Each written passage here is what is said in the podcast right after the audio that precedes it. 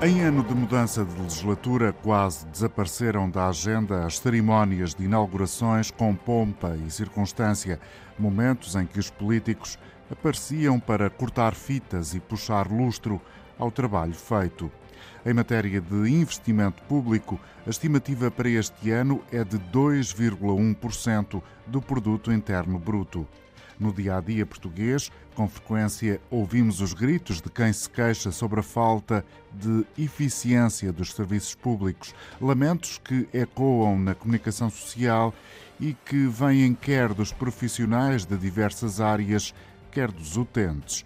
Da saúde aos transportes, das forças de segurança à educação, todos estes serviços dependem do financiamento público. Desde 2012, o investimento público líquido tem sido negativo.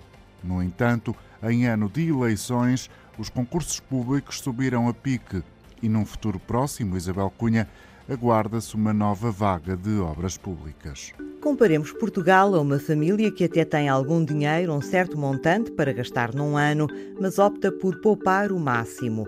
Paga algumas dívidas a conta-gotas, reduz para os mínimos as faturas mensais.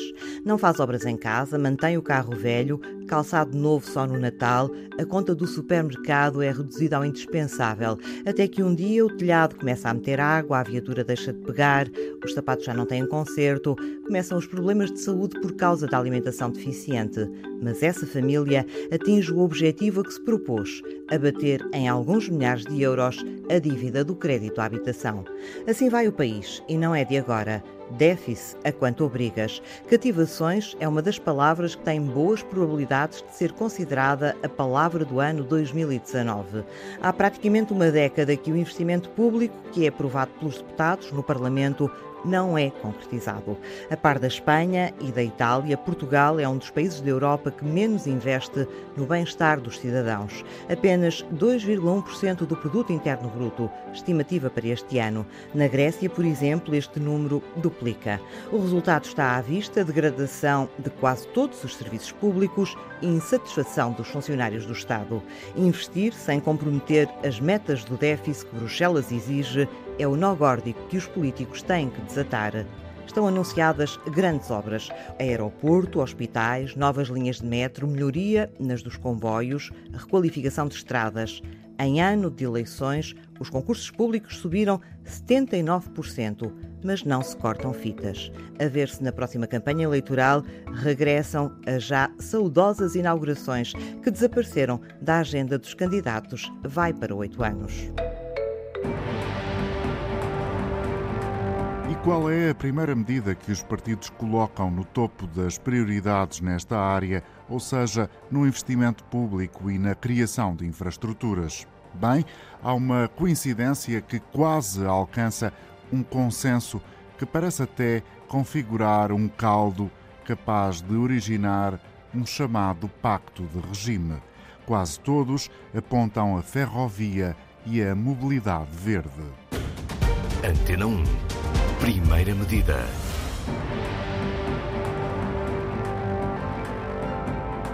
Prioridade à ferrovia é a opção do Partido Socialista, como diz Frederico Francisco. Tanto para o transporte de passageiros como nas mercadorias, queremos que o caminho seja realmente o seu papel. Queremos concluir os projetos da Ferrovia 2020 também para começar a desenvolver as ligações dos dois corredores transfronteiriços, um a norte ligando a Vila Formoso e o corredor a sul ligando a Elvas, neste caso, com mais ou menos 80 km de linha nova a partir de Évora. Depois, numa perspectiva de planeamento estratégico, temos também no nosso programa eleitoral a adoção de um plano ferroviário nacional que permite desenhar a rede ferroviária que queremos ter no futuro. Este plano terá de ser construído numa base de consenso técnico e político para garantir a estabilidade das opções tomadas. Este é, aliás, o princípio que já está a ser seguido na elaboração do PNI 2030 e que estava previsto até no programa eleitoral do PS às legislativas de 2015. Relativamente ao material circulante, nós temos em curso a primeira aquisição de novos comboios em cerca de 20 anos e estabelecemos como horizonte a recuperação de capacidade industrial nacional na, na, fabricação de comboios. O CDS também quer mais comboios, mas aqui e ali defende também ligações rodoviárias. Helder Amaral identifica as prioridades centristas em matéria de investimento público em infraestruturas. A aposta na ferrovia e eh, nas, nas que são conhecidos pelo last mile, ou seja, investimentos rodoviários pequenos que estão espalhados pelo país e que vão completar investimentos já feitos, quer seja ligações de áreas empresariais, quer seja pequenos troços, troços secundários que têm impacto na economia regional. E com isso eh, servimos todo o país. Encontramos constrangimentos eh, em várias regiões do país que impedem investimentos ou que não potenciam investimentos já feitos. O PSD também não quer perder o comboio, como a cena Luís Leite Ramos. Cumprir o desígnio eh, de dotar o país de uma ferrovia moderna e operacional. E, portanto, para nós não temos dúvidas absolutamente nenhumas que a ferrovia é realmente a prioridade desse investimento público nas infraestruturas. Lado a lado, o Bloco de Esquerda coloca saúde e ferrovia. São as áreas que o partido de Catarina Martins elege para acentuar o investimento do Estado. Mas, como deixa claro Mariana Mortágua, este é um plano que vai além da próxima legislatura. Há várias medidas na saúde, no caso das infraestruturas, há um plano de investimento em mobilidade ligeira e em ferrovia, que está detalhado e que, uh, e que implica, obviamente, o início de um planeamento e de um investimento para conseguirmos estender a linha ferroviária do país e investir em novas formas de mobilidade. Estima-se que uh, estas várias medidas que estão programadas e estão bem delineadas tenham um horizonte entre 10 a 20 anos, dependendo de cada medida, com um custo de cerca de 800 milhões por ano é menos do que o Governo e o Estado gastam no novo banco anualmente. Comprar comboios, barcos e autocarros é a primeira medida da CDU para haver melhor transporte público, como diz Bruno Dias. Um programa nacional de investimento no transporte público nomeadamente com a recuperação e aquisição urgente de comboios, navios e autocarros para o serviço às populações nesta, nesta matéria dos transportes públicos. Esta é, das medidas urgentes, aquela que a CDU coloca em relação eh, ao investimento e infraestruturas nos transportes. Do PAN, a resposta que obtivemos de André Nunes aponta igualmente para o setor dos transportes. Criar um plano ferroviário que ligasse todas as capitais distrito até 2035 e que melhorasse substancialmente o transporte, quer de pessoas, quer de mercadorias, uh, havendo uh, necessariamente adaptações ao nível das infraestruturas portuárias e aeroportuárias. Bruno Ferreira da Costa, da Aliança, concretiza a aposta do partido, ou seja, mudar a localização do novo aeroporto de Lisboa porque em causa está um investimento de elevado valor e é de facto uma decisão importantíssima para o médio e longo prazo do país, nós consideramos que a primeira opção seria reverter a opção do aeroporto Montijo. O aeroporto do nosso ponto de vista, deve ficar em Alverca, tanto pelos ganhos em termos ambientais, como pela vertente eh, socioeconómica e aproveitamento das infraestruturas já, já existentes. Nós temos claramente Alverca na margem, com 90% de origens e destinos dos voos, com excelente acessibilidade ferroviária, funcionando como um hub do Aeroporto Internacional de, de, Lisboa, num modelo de pistas muito similar àquilo que existe em Gatwick. Portanto, era a opção que traz menos eh, custos, tanto ambientais como, obviamente, económicos. Com o PDR, também o novo aeroporto de Lisboa a construir no Montijo seria travado. A primeira das iniciativas numa conjuntura que Bruno Fialho afirma funcionar em cadeia. Aumentar o investimento público, pois este funciona como impulsionador da economia e estimula o investimento privado, assim como o crescimento da produtividade do setor público. Necessitamos mais infraestruturas. A primeira medida que o PDR tomaria seria o cancelamento da construção do aeroporto do Montijo, um crime lesa pátria, e optávamos pela construção do aeroporto, eh, novo aeroporto de Lisboa, no campo de tiro de Alcochete. Esta opção não terá qualquer impacto orçamental, pois a construção do campo de tiro de Alcochete tem um custo inferior ao do aeroporto do Montijo. Nos projetos a construir estão o novo aeroporto em Lisboa, a terceira travessia do Tejo entre Chelas e Barreiro e também mais hospitais. Novos hospitais no plano de investimentos públicos delineado pelo PNR e aqui discriminado por Paulo Martins. Não uma medida, mas várias medidas para o investimento público. Epá, como tais são, por exemplo, a indústria naval e as pescas, onde nós sempre tivemos uma grande tradição, a agricultura, onde poderemos, sem dúvida alguma, começar a ser autossuficientes, eh, devemos criar infraestruturas portuárias, ferroviárias e rodoviárias. A primeira medida seria precisamente a construção dos hospitais, um precisamente na margem sul e outro em Sintra. O Hospital Amadora Sintra está subcarregado, são horas e horas em espera nas salas de, de, de atendimento, onde na realidade isto não faz sentido num país como Portugal, não faz. Para o Chega é preciso tornar as infraestruturas inteligentes. É o desafio. André Ventura deixa um exemplo, o caso da energia elétrica. Por exemplo, na utilização e na, na produção de energia e na distribuição de energia, temos que apostar nas novas formas de uh, produção de energia e distribuição. Isto é, está hoje estudado que a produção de energia é fundamental para Portugal, mas continuamos a ter um sistema completamente obsoleto, mesmo comparado com os nossos parceiros europeus, e portanto a, nosso, a nossa grande prioridade vai ser a redefinição e a reconstrução das infraestruturas na área da energia, não só para as tornar mais eficazes, mais limpas, mais inteligentes, mas também porque isso vai permitir baixar os custos para o consumidor. O PPM aponta uma medida diferente diferente das que já escutamos nesta edição. Paulo Estevão quer garantir que o projeto aprovado é projeto cumprido. O nosso, o nosso projeto, o nosso programa é a realização de um referendo à população, portanto, a elaboração de um conjunto de investimentos que são considerados vitais por parte dos especialistas e referendar junto à população para que estes investimentos estejam blindados do ponto de vista político e possam ser concretizados. Seria isso que nós faríamos em, em, em esta, esta, matéria, para nós é, é fundamental que exista um, uma decisão tomada uh, que não possa ser revertida, que é isto que está que é isto que está a atrasar o investimento público e está a provocar um aumento da despesa porque são feitos novos estudos sobre novos projetos, novas localizações e, portanto, é necessário que se tenha a força política para implementar um projeto, um conjunto de projetos importantes para o país e que não possam ser revertidos por governos uh, que tomam funções dois anos ou quatro anos.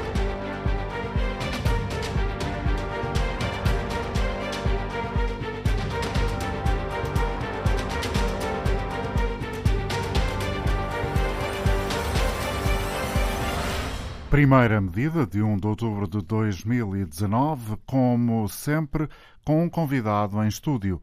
Em representação do bastonário da Ordem dos Engenheiros, está connosco hoje o responsável pela Ordem dos Engenheiros no centro do país, Armando da Silva Afonso. Boa tarde, obrigado por estar connosco. O senhor já formulou uma pergunta que dirigimos às forças políticas. Vamos adiante ouvir as respostas. Em primeiro lugar, Gostava de ouvir uh, sobre as notas que foi tirando relativamente àquelas que são as prioridades das uh, forças políticas que concorrem nos uh, eh, 15 círculos eleitorais.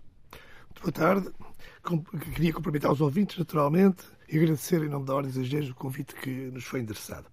Eu noto que há uma grande prioridade à ferrovia. Eu penso que isso é importante porque a ferrovia satisfaz três questões aqui, pelo menos, eh, que é inverter a degradação que, que se assiste nesse, nas infraestruturas em geral e na ferrovia, é evidente. Eh, contribui naturalmente também do ponto de vista ambiental para algumas correções a esse nível e permite reduzir também as assimetrias regionais. Portanto, a ferrovia, sem dúvida, penso eu que deve estar nas prioridades de qualquer governo. Eh, há questões que eu não ouço falar e que penso que não, serão, não estarão ainda bem resolvidas, as questões de bitola, por exemplo, das linhas uh, e outras, e, enfim, os traçados, eventualmente traçados novos, uh, que satisfaçam melhor a, correção das assimetrias regionais. Mas, enfim, uh, numa primeira fase, ouvir o desejo de todos de, de investir na ferrovia parece-me uma excelente proposta. Temos tido um passado recente com uh, pouco investimento público no que diz, diz, respeito às obras públicas. O déficit uh, a esse nível tem sido negativo desde o início desta década que vivemos. Acha que Portugal tem agora condições para alterar esta paisagem? Bom, terá algumas condições. É evidente que os investimentos, mesmo com fundos comunitários, têm que ter sempre contrapartidas nacionais, portanto há sempre, naturalmente, limitações.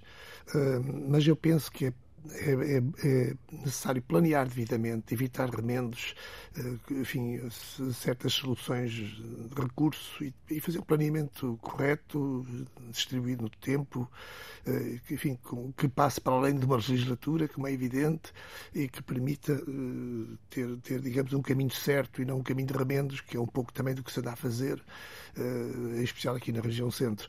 Eu penso que é necessário fazer bem, fazer novo, planear e isso tem falhado efetivamente. Faz sentido que só agora se aposte na ferrovia? É claro que não. Claro que não, eh, foi, foi óbvia a questão da degradação da ferrovia, mas eh, qualquer, qualquer eh, infraestrutura no país tem que ter uma parcela nos orçamentos para a sua manutenção, conservação, etc.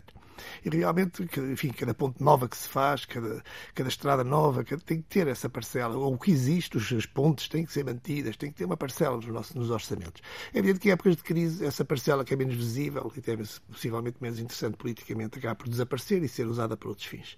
E, portanto, o que aconteceu é que a verba que nós deveríamos ter, enfim, que acaba por ser significativa, de certa maneira, nos nossos, nos nossos uh, orçamentos, uh, para, para manter o que temos, para, para ir inovando, para ir melhorando, acabou por não ser, consumida noutra, noutra, noutras coisas e, portanto, uh, chegámos à situação que chegámos. A ferrovia é realmente um espelho, porque nota-se uh, nítida a degradação que chegou à nossa rede ferroviária e o material circulante. Se o senhor engenheiro Armando da Silva Afonso fosse Ministro uh, das Infraestruturas, qual seria a sua primeira medida? Ora bem, essa da ferrovia seria seguramente, parece que é evidente. Mas há outros aspectos, não digo também na saúde, obviamente. Uh, não tenho os dados todos do país para poder dar uma resposta cabal, mas, uh, por exemplo, acho que estamos um pouco distraídos em relação às adaptações às alterações climáticas. Temos aqui este caso do Lourenço agora, tivemos o Leslie, que enfim, grande parte da população do país não se apercebeu da catástrofe que foi aqui na, nesta faixa uh, Figueira, Montemor, Coimbra, que, onde, aliás, estão ainda coisas por reparar e para consertar.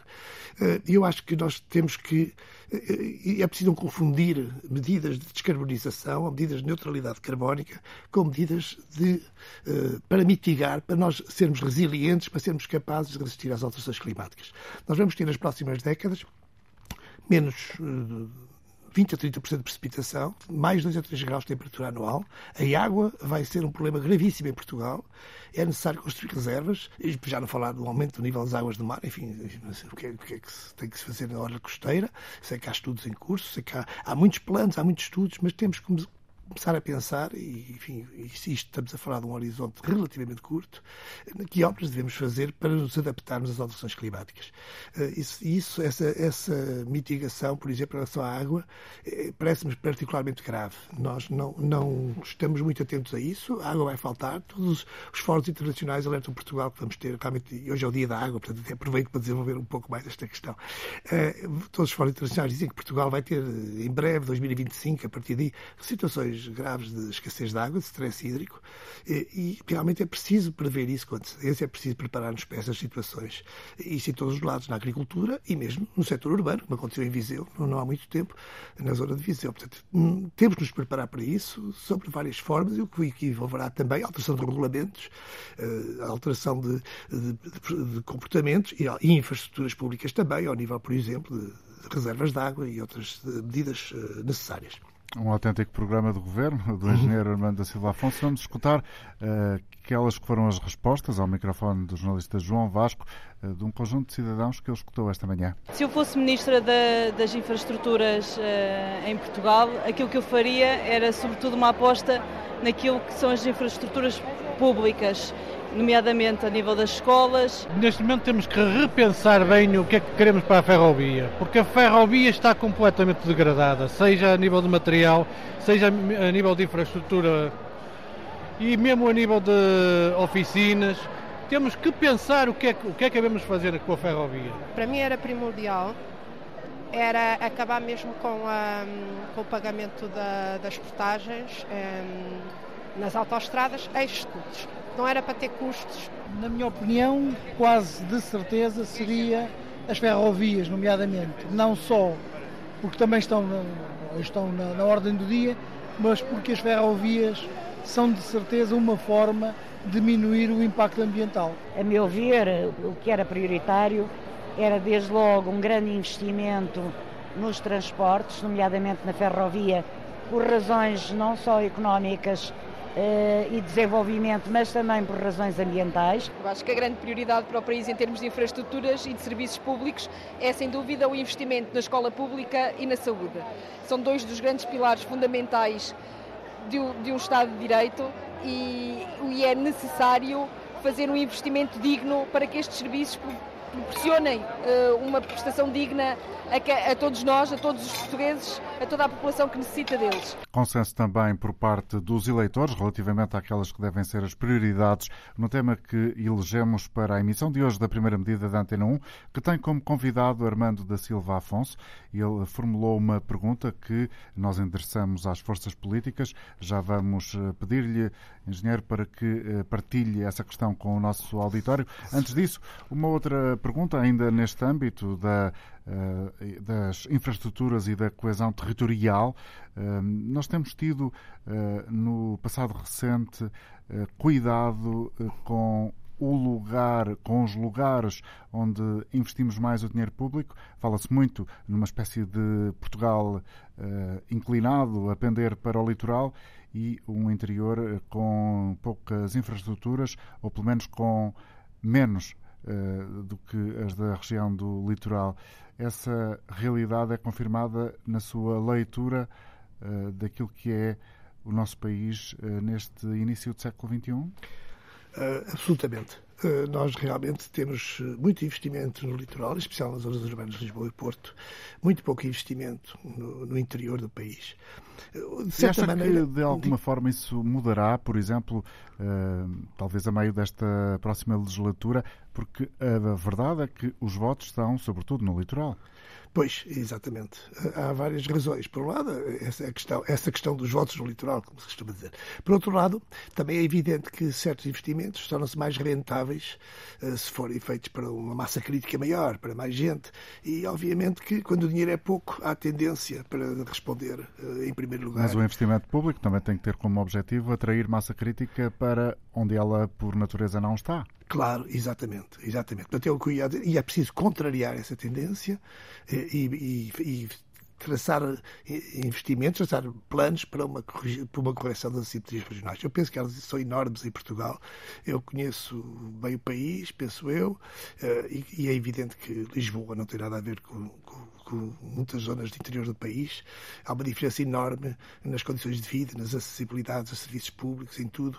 Eh, e, e até como uh, se dizia naquele conjunto de testemunhos que ouvimos há pouco, até uh, diferenças, por exemplo, ao nível das portagens daquilo que eram antigamente as eh, portagens sem custos para o utilizador e aquilo que é hoje a realidade.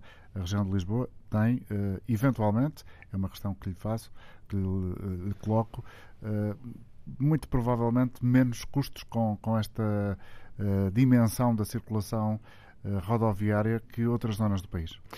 Exatamente, e, e, aliás isso tem, por exemplo, que tentar fixar indústrias exportadoras, ou que obriga a trânsito na estrada, a transportes na estrada de bens, obviamente é penalizador no interior. E, portanto, enfim, há, as medidas, isenção de portagens no interior tinha pelo menos essa vantagem de criar condições também para, para corrigir algumas assimetrias, para fixar algumas indústrias no interior, reduzindo os custos de mobilidade das suas mercadorias. E isso, enfim, a partir do momento em que, em que todos pagam e uns até mais que outros, certamente, no interior, mas, eh, em alguns casos, eh, claro que, que isso vai prejudicar essa correção das simetrias.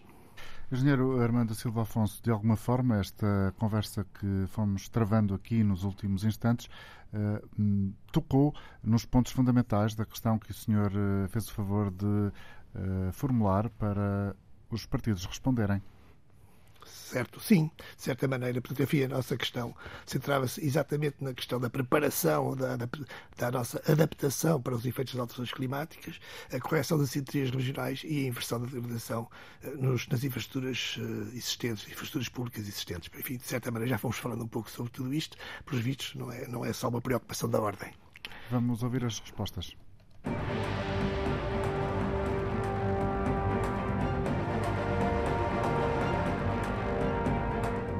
Com a torneira dos fundos comunitários a pingar cada vez menos, Portugal pode ainda assim ter uma oportunidade para concretizar obras infraestruturantes debaixo do teto do chamado Programa 2030.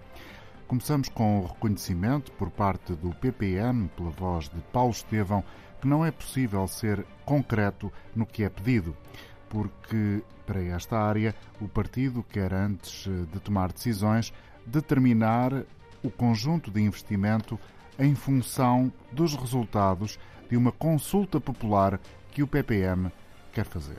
É uma pergunta para a qual nós, eh, nós e nenhum, eh, nenhum governo, nenhum partido tem uma resposta exata porque depende do conjunto eh, de investimentos que forem selecionados por, parte, por parte do Estado para realizar e no nosso caso, como temos a nossa, a nossa proposta, é, é o conjunto de investimentos que forem selecionados por parte da população para, para realizar. Paulo Martins, do PNR, está convicto de que há dinheiro para novos projetos e também para a recuperação de infraestruturas em Portugal. Já há uns mais prementes do que outros e que realmente temos que analisar uh, friamente. O país tem dinheiro, ele está mal aplicado e está mal dirigido. A lógica do botão é para esquecer.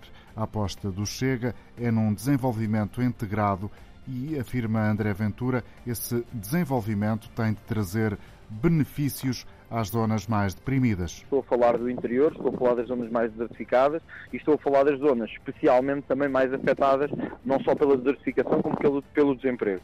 De facto, é a última oportunidade, provavelmente, que teremos para um investimento público ainda com base, ou, ou, melhor, com uma parte baseada no financiamento europeu e nos fundos comunitários. Uh, deve ser feito numa lógica não de betão, mas numa lógica de promoção de desenvolvimento integrado. Para Bruno Fialho, do PDR, há um caminho em duas linhas que tem que ganhar protagonismo. Sem dúvida que temos de investir na infraestrutura ferroviária nacional, tanto do transporte de pessoas como de mercadorias. Não podemos aceitar que os partidos com assento parlamentar tenham sistematicamente sido coniventes com o fecho de estações ferroviárias, algumas delas até marcos históricos. Quanto à incidência do investimento, eh, não podemos ter duas regiões, o Norte e a área metropolitana de Lisboa, que juntas contabilizam mais de 60% do PIB nacional. É necessário investir mais no interior. Para a Aliança, diz Bruno Ferreira Costa, é preciso apostar no interior, quer por via da captação de investimento estrangeiro, até mesmo pela própria descentralização. Nós temos eh, cerca de 60% da população portuguesa a residir na faixa costeira até 25 km. Temos uma economia concentrada no, no, litoral, 83% da riqueza é produzida no litoral, mas temos outros exemplos, quase 90% dos alunos do ensino superior no litoral e 90% das dormidas uh, turísticas. A aposta aqui tem de ser, obviamente, a quando da captação do investimento externo e com um trabalho exaustivo da AICEP, considerar um conjunto de contrapartidas na negociação precisamente da localização destes investimentos em territórios despovoados e com maiores carências. Por outro lado, uma verdadeira política de descentralização, deslocalização e desconcentração dos serviços para zonas do interior ou menos povoadas. Não há dúvidas que as áreas identificadas da Ordem dos Engenheiros têm de ser contempladas. É isso que defende Carlos Teixeira, do LIVRE. Para o LIVRE, o investimento em infraestruturas que possibilitem a adaptação às alterações climáticas, a correção de assimetrias regionais e a inversão da degradação eh, verificada tem, de facto, que estar enquadrado num plano de investimento verde que designamos por novo Pacto Verde. Claro que nos próximos anos é fundamental assegurar a participação nacional para que todo o financiamento europeu disponível seja atempadamente executado. Antena 1. Primeira medida.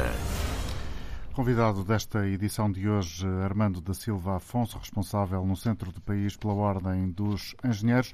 Ouvimos aqui já um conjunto de respostas à pergunta que o senhor fez e à questão eh, que dirigimos então aos eh, diferentes partidos e ouvimos aqui aqueles que não têm ainda eh, representação parlamentar. Algumas notas que queira sublinhar? Uh, efetivamente, noto que a maior parte está em consonância com, estas, com a importância destas medidas. O PPM prevê um referendo prévio, o que aceito, eventualmente, embora enfim, o Estado também tem que ter o seu conhecimento sobre a situação do país uh, e, e, tem que ter as suas, as Do seu ponto de vista, não pode estar, uh, pelo menos em todas as situações, a delegar a escolha nos cidadãos?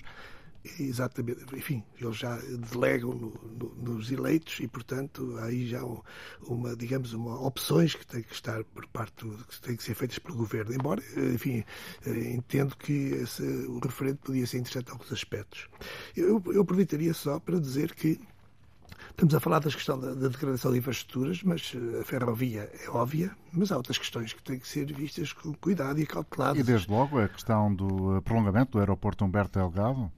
Uh, sim, essa questão, enfim, como se sabe, a Ordem tem uma posição pouco crítica em relação a, a esse aeroporto, uh, embora se compreenda que, enfim, não há dinheiro para fazer pelo Estado, não é? Portanto, neste caso ele será feito pela ANA eh, e, portanto, a opção parece uma opção de eh, ou não há dinheiro para fazer nada, ou faz isto, é? faz aqui no Montijo, é? O Montijo é problemático sobre diversos aspectos, naturalmente, eh, mas é o que está em cima da mesa enfim, não, não, não, sabemos que o Estado neste momento não tem dinheiro para fazer um aeroporto de raiz, enfim, tem que arranjar aquilo no parque, como se costuma dizer, e portanto o Montijo surge aqui como mais um remendo, como temos aliás outras situações eh, no país. Falava da ferrovia, mas há também outro Sim. conjunto de investimentos que, do seu ponto de vista, eh, são prioritários e que, julgo, de alguma forma, eh, o senhor encontrou aqui nas respostas que ouvimos? Sim, a questão da, da, da, inversão da degradação, enfim, a maior parte das pessoas foca logo na ferrovia, com razão, não digo que não, mas eu queria chamar a atenção que temos que prestar atenção a barragens, pontes, túneis, etc, etc, etc. O nosso país tem imensas infraestruturas que é necessário manter, evitar a sua degradação, tem risco a segurança de pessoas e bens, eh, e é preciso dinheiro para isso, efetivamente. Não pode ser... Do seu ponto de vista, eh, não fazemos devidamente essa manutenção? Uh, bom, eh, penso, penso que devia, que se devia fazer mais penso que se devia fazer mais.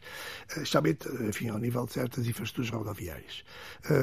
Enfim, eh, já tivemos vários alertas em relação a isso, eh, mas temos que estar sempre muito atentos em relação a estas questões. Especialmente, enfim, barragens neste momento, a maior parte já não, já não é do Estado, digamos assim. Uhum. Túneis, e, túneis e pontes e, e estradas, enfim, temos, temos que manter alguma pressão e alguma atenção em relação à conservação dessas infraestruturas, como é evidente. Houve um grande crescimento eh, das eh, vias rodoviárias, em detrimento, por exemplo, da ferrovia, e hoje considera que um, ehm, falta o quê?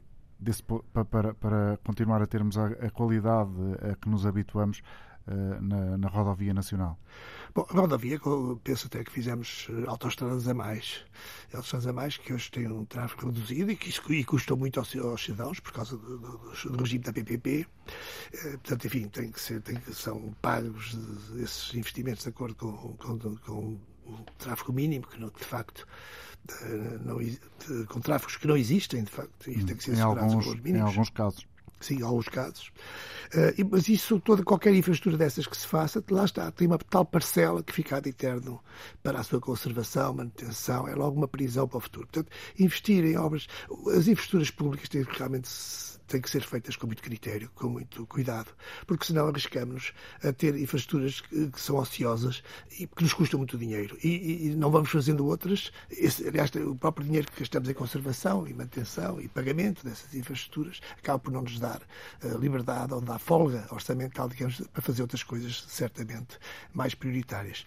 Uh, a questão do caminho de ferro eu penso que ficou para trás, uh, claramente, e enfim, temos que recuperar. Tendo em conta o crescimento económico e aquilo que o sustentou nos últimos anos em Portugal, engenheiro Armando da Silva Afonso, a ideia de alavancar a economia através de obras públicas ainda é válida?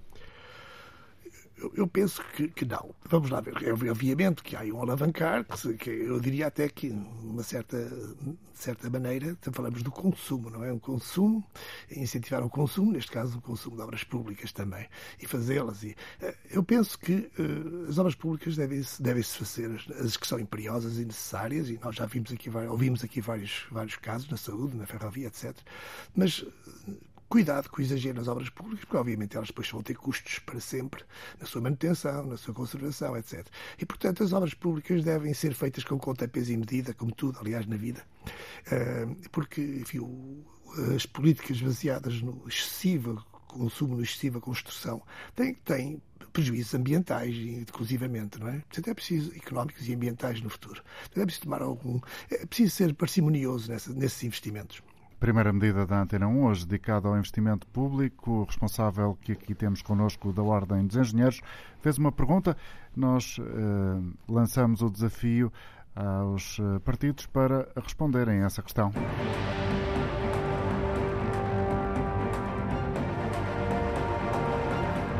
Qual o grau da incidência prevista pelas forças políticas em investimento em infraestruturas para responder às alterações climáticas, para corrigir assimetrias regionais e alterar o estado de degradação de equipamentos? Isto tendo como objetivo utilizar os fundos comunitários.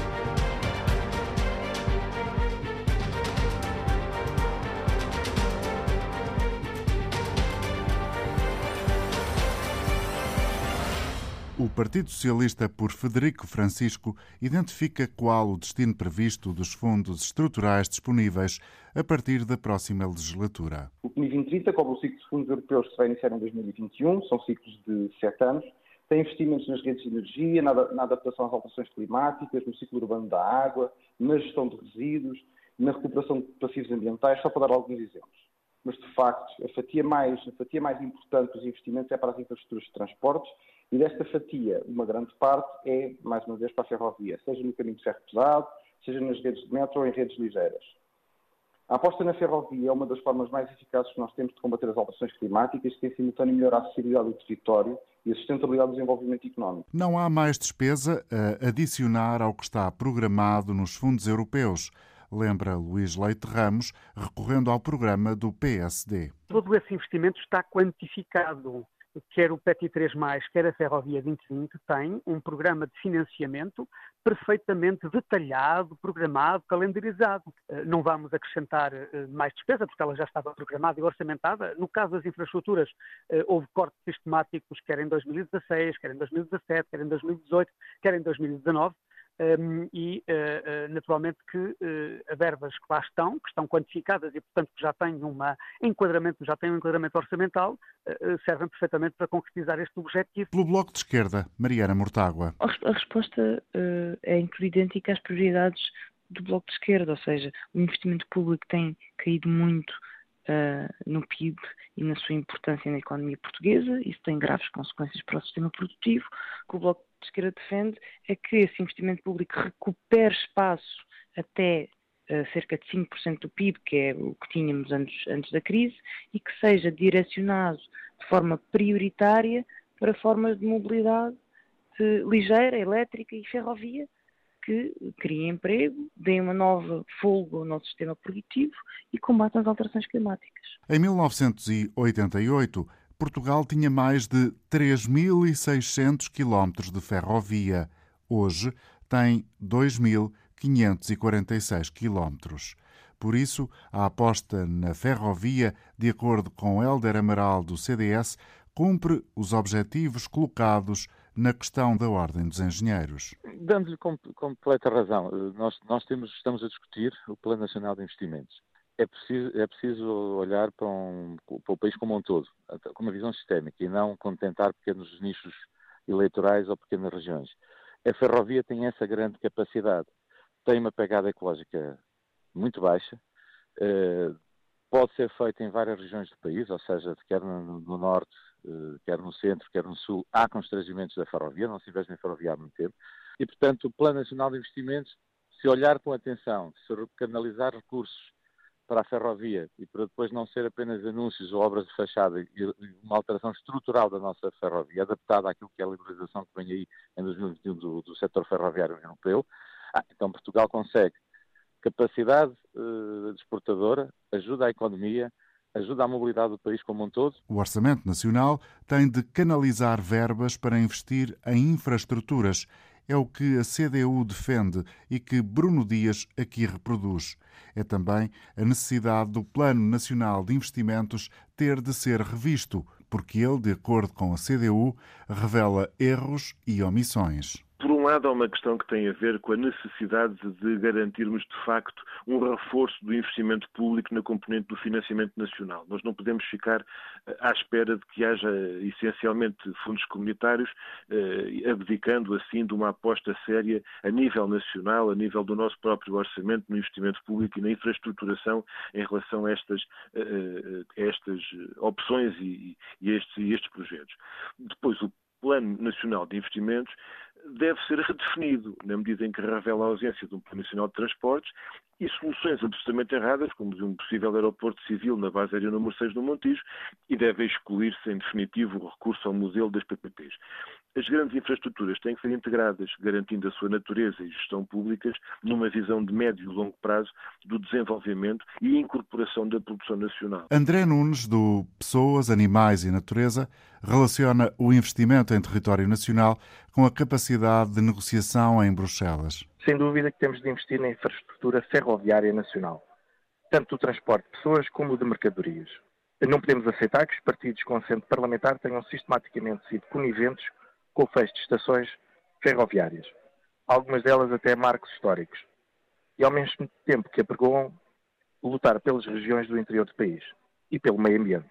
Quanto à incidência do investimento, eh, não podemos ter duas regiões, o Norte e a área metropolitana de Lisboa, que juntas contabilizam mais de 60% do PIB nacional. É necessário investir mais no interior. Antena 1. Primeira medida. Convidado Armando da Silva Afonso, da Ordem dos Engenheiros, do seu ponto de vista, que está certamente habituado a executar uh, orçamentos, é realista pensarmos em 5% do produto interno bruto dedicado ao investimento? Bom, penso que é um bom desejo. Uh, tenho algumas dúvidas, pelo menos enfim, a curto prazo, mas uh, acho, acho que é uma meta para a qual devemos apontar e tentar concretizá-la. Uh, eu fiquei satisfeito por ver que, no fundo, os partidos são todos de acordo em relação ao investimento, em especial na ferrovia, mas queria aqui alertar dos duas ou três pontos, se me permite. Há um aspecto que foi aqui sublinhado, não sei se concordará com ele, que é uma certa preocupação eh, com aquilo que está definido para eh, ser executado em matéria ferroviária, possa, de alguma forma, roçar a designação de obra de fachada. Bom, espero que não. À partida, a obra ferroviária, se for bem planeada, contribui, acho que é um contributo importantíssimo ambiental, de correção das simetrias, eh, enfim, de inversão da, da declaração que se assistiu nos últimos tempos. Mas não era esse o ponto que ia sublinhar? Não, não, não era este o ponto. O ponto que eu ia sublinhar é que parece-me que há uma questão que não está fechada e que eu não ouço discutir, que é a questão da bitola bitola europeia ou bitola ibérica. fez referência a isso mesmo. Bom, exatamente. Eu parece-me que esse ponto... Tendo eu... em conta até a liberalização exatamente, Exatamente. É uma questão que eu gostaria de ver discutida e a própria Ordem dos Engenheiros gostaria de ter intervenção nisso e dar a sua colaboração e o seu know-how num aspecto desses. Eu penso que é uma, uma, questão que não está fechada. A outra também já referi e volto a ela, se me permite, porque hoje é o Dia Internacional da Água, é a questão de, de eu penso que não, não nos estamos a preparar para o que vem em relação à água. O recurso à água doce, claro, um recurso que será, que será escasso em Portugal. Temos risco de desertificação em algumas zonas, vamos uhum. ter escassez de água no futuro eh, e as pessoas realmente, enquanto ela sai da torneira, não se apercebem de, do, do, risco que é. Quando eu falo da água, falo não só do, abastecimento urbano, mas também para a agricultura, como é evidente. É? Portanto, é defensor de construção de grandes reservatórios de água, por exemplo? Sim, eu penso que será inevitável construirmos mais reservas de água. Não, não podemos, a pouca água que vamos ter no futuro, não a podemos deixar fugir para o mar. Uh, e, portanto, vamos ter que, vamos ter que, que atuar nesse nível, é? embora isso uh, possa ter também algumas, alguma, alguns, uh, digamos, algumas questões ambientais que terão que ser naturalmente mitigadas e, e tem que existir contrapartidas para isso. Mas vamos ter que ter reservas de água uh, e vamos ter que passar, pensar nisso seriamente. E hoje, enfim, ouvi, já sabia, aliás, que somos um dos países da Europa que gasta mais água per capita do setor urbano, por exemplo, isto não, não é admissível num país que está em risco de stress hídrico ou escassez hídrica dentro de, de uma década ou duas. Uh, portanto, temos, temos que mexer em tudo isso. Eu penso que há muito trabalho feito que não está a ser usado ou aproveitado. É preciso rever regulamentos. regulamentos por exemplo, na parte do, do, das águas de esgoto, há um novo regulamento para sair há três anos. Uh, tem que sair, tem, aliás, medidas para, para isso, para o aproveitamento da água da chuva nos edifícios, para, para, e tem edifícios públicos. Eu só chamo a atenção para isto. Hoje em dia, o edifício público tem imensas medidas medidas no seu caderno de encargos quando é, quando é feito a construção para a eficiência energética e não tem nenhuma para a eficiência hídrica. Uh, e isto realmente é preocupante, não é? Que não, que não se obriga a pôr dispositivos eficientes, torneiras, autocolismo, em edifícios públicos, quando nós sabemos o cenário que já estamos avisados em relação a isso, o cenário que vamos ter ao longo das próximas décadas. Eu acho que o Estado devia dar o exemplo aqui, mas realmente, quando se passa para a sociedade civil, o Estado realmente esquece completamente, porque, porque isto são intervenções essencialmente da sociedade civil, digamos, as pessoas nas suas casas, os seus comportamentos, aquilo que, que instala. Mas o Estado tem que apoiar, tem que incentivar, isso, isso eu penso que não tem feito. E muito menos a discussão da campanha eleitoral para as legislativas do próximo domingo passa por este tipo de temas. O que, do seu ponto de vista, engenheiro Silva Afonso, é lamentável para a própria democracia? Estes temas que, que, enfim, para as pessoas que estão mais dentro destes assuntos, se nós percebemos que isto vai ser, são ser crises futuras, não é? E ver que ninguém pega nelas é naturalmente preocupante. Uh, ver que há aqui algum desleixo, algum, enfim, uh, sei que o horizonte para a legislatura é 4 anos e estamos a falar de problemas para 10 ou 15 ou 20, mas tem, obviamente que, que, tem, tem, que se tomar medidas a este nível. É? E, portanto, uh, eu pessoalmente fico preocupado, e hoje no dia da água, que, que mais não, ainda. Que não, mais ainda, exatamente, que não veja aqui ninguém olhar para este, para este, para este aspecto crítico. Como eu costumo dizer, sim. a emergência climática em Portugal vai ser essencialmente água. Essencialmente. Antena agradece a presença de Armando Silva Afonso nesta edição da Primeira Medida. Voltaremos amanhã com outro tema, com outra área de eleição, a política fiscal. Até lá.